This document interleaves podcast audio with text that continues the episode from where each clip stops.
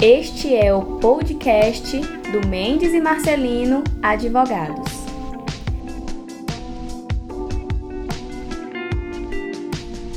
Olá, sejam bem-vindos a mais um episódio do Mendes e Marcelino Podcast.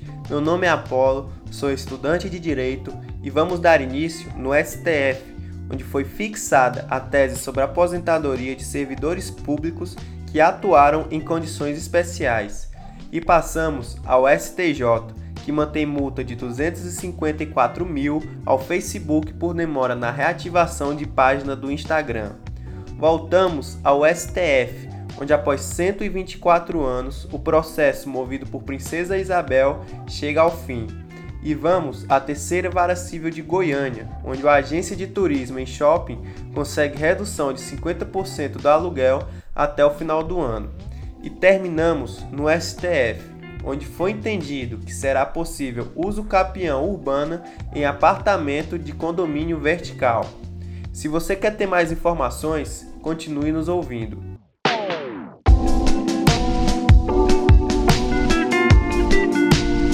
Plenário do STF concluiu na última sexta-feira, dia 28, o julgamento sobre a possibilidade de averbação de tempo de serviço prestado por servidores públicos em condições especiais, nocivas à saúde ou à integridade física, e sua conversão em tempo comum, mediante a incidência de um fator multiplicador, para fins de concessão de benefício previdenciário.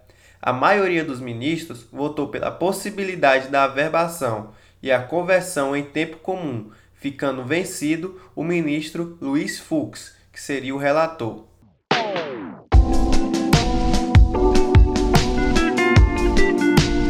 A quarta turma do STJ manteve acórdão do Tribunal de Justiça de São Paulo que condenou o Facebook a pagar multa acumulada de 254 mil em razão da demora do cumprimento de ordem judicial para reativação de um perfil na rede social Instagram de sua propriedade.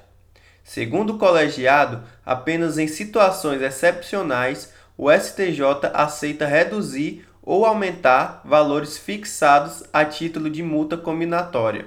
E isso não ocorreu no caso dos autos, porque a rede social não apresentou justificativa plausível para a demora no cumprimento da ordem da Justiça Paulista.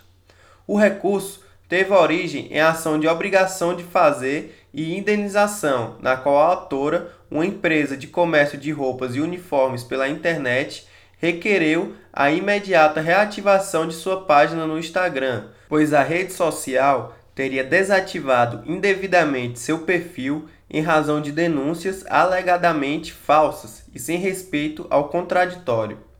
Em primeiro grau, o juiz deferiu liminar e determinou o restabelecimento da página comercial da autora, sob pena de multa de 2 mil por dia de atraso, até o limite de 200 mil, ao proferir sentença de procedência do pedido, como a liminar ainda não havia sido cumprida, o magistrado elevou o teto da Astrentes para 500 mil.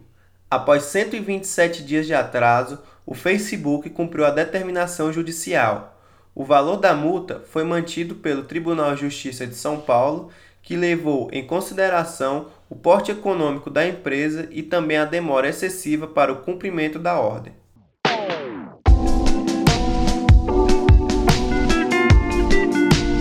Considerado o processo mais antigo da República, a ação, movida pela princesa Isabel contra a União, chegou ao fim após 124 anos.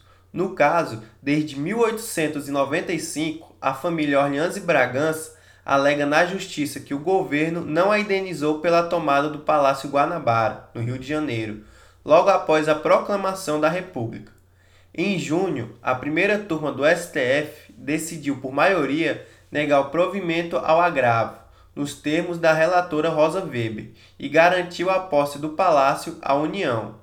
Em 2018, a família Orleans e Bragança já havia perdido a disputa no STJ. Na época, o colegiado entendeu que o patrimônio é próprio nacional e a família possui o domínio apenas para uso e habitação.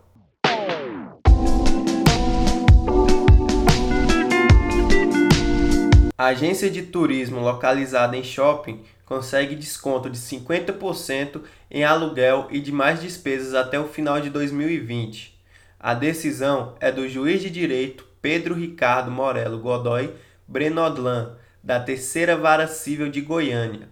A agência alegou que, em razão da pandemia, do fechamento do shopping e, consequentemente, da queda brusca do faturamento, não pode honrar com seus compromissos. Diante disso, requereu a concessão de tutela para determinar que o shopping não escreva seu nome fiadores nos órgãos de proteção ao crédito e também o desconto no aluguel e nas demais cobranças do condomínio, como fundo de promoções e propagandas, proporcional aos dias de fechamento.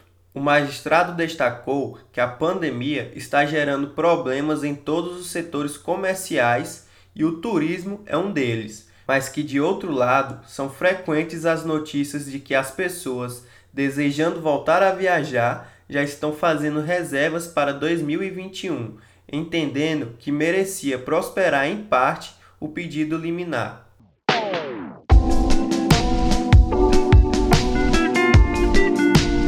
O plenário virtual do STF julgou constitucional a possibilidade de uso capião de apartamento. Por esse motivo, determinou que o processo volte ao Tribunal de Origem, Tribunal de Justiça do Rio Grande do Sul, para que sejam avaliados demais requisitos referentes ao direito de propriedade discutido. A autora requisitou reconhecimento de uso capião urbano de apartamento adquirido sob financiamento que o fez juntamente com seu ex-cônjuge, alegando residir no imóvel há mais de 15 anos, tempo superior ao previsto em lei para possibilidade de aquisição do bem pelo Instituto, pois lá permaneceu após o fim do relacionamento afetivo.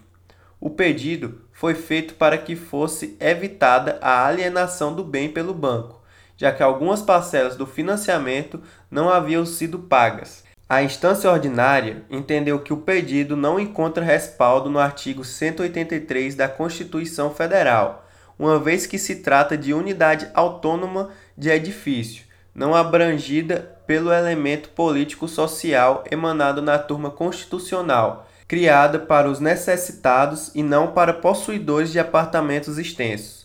O Tribunal de Justiça do Rio Grande do Sul manteve a sentença reforçando os argumentos além de ter incluído o fundamento de que o dispositivo constitucional que instituiu a uso capião urbana destinou-se somente a lotes e não a unidades de um edifício.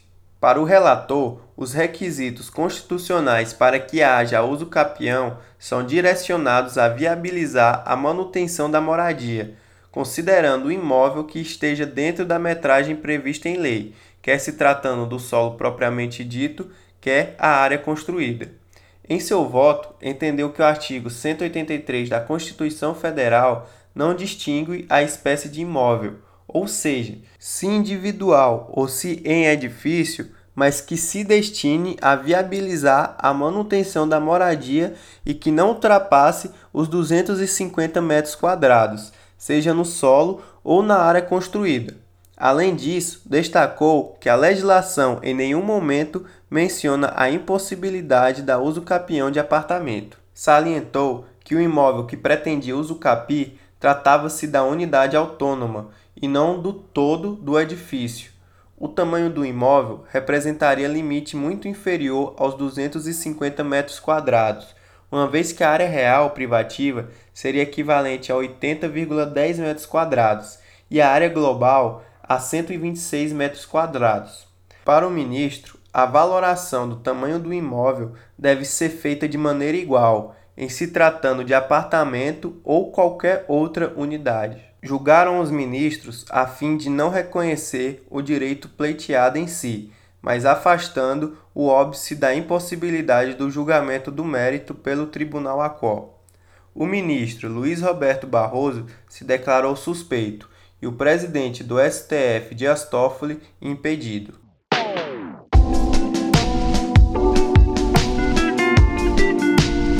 Espero que tenham gostado do nosso conteúdo. Só lembrando que estamos no Spotify e todos os agregadores de podcast do mundo. e no nosso site mendesemarcelino.com.br. Você também pode nos acompanhar no Instagram, arroba Mendes e Marcelino Advogados, no Facebook e no YouTube. Deixarei todos os links na descrição desse episódio. Um abraço e fiquem por dentro dos seus direitos.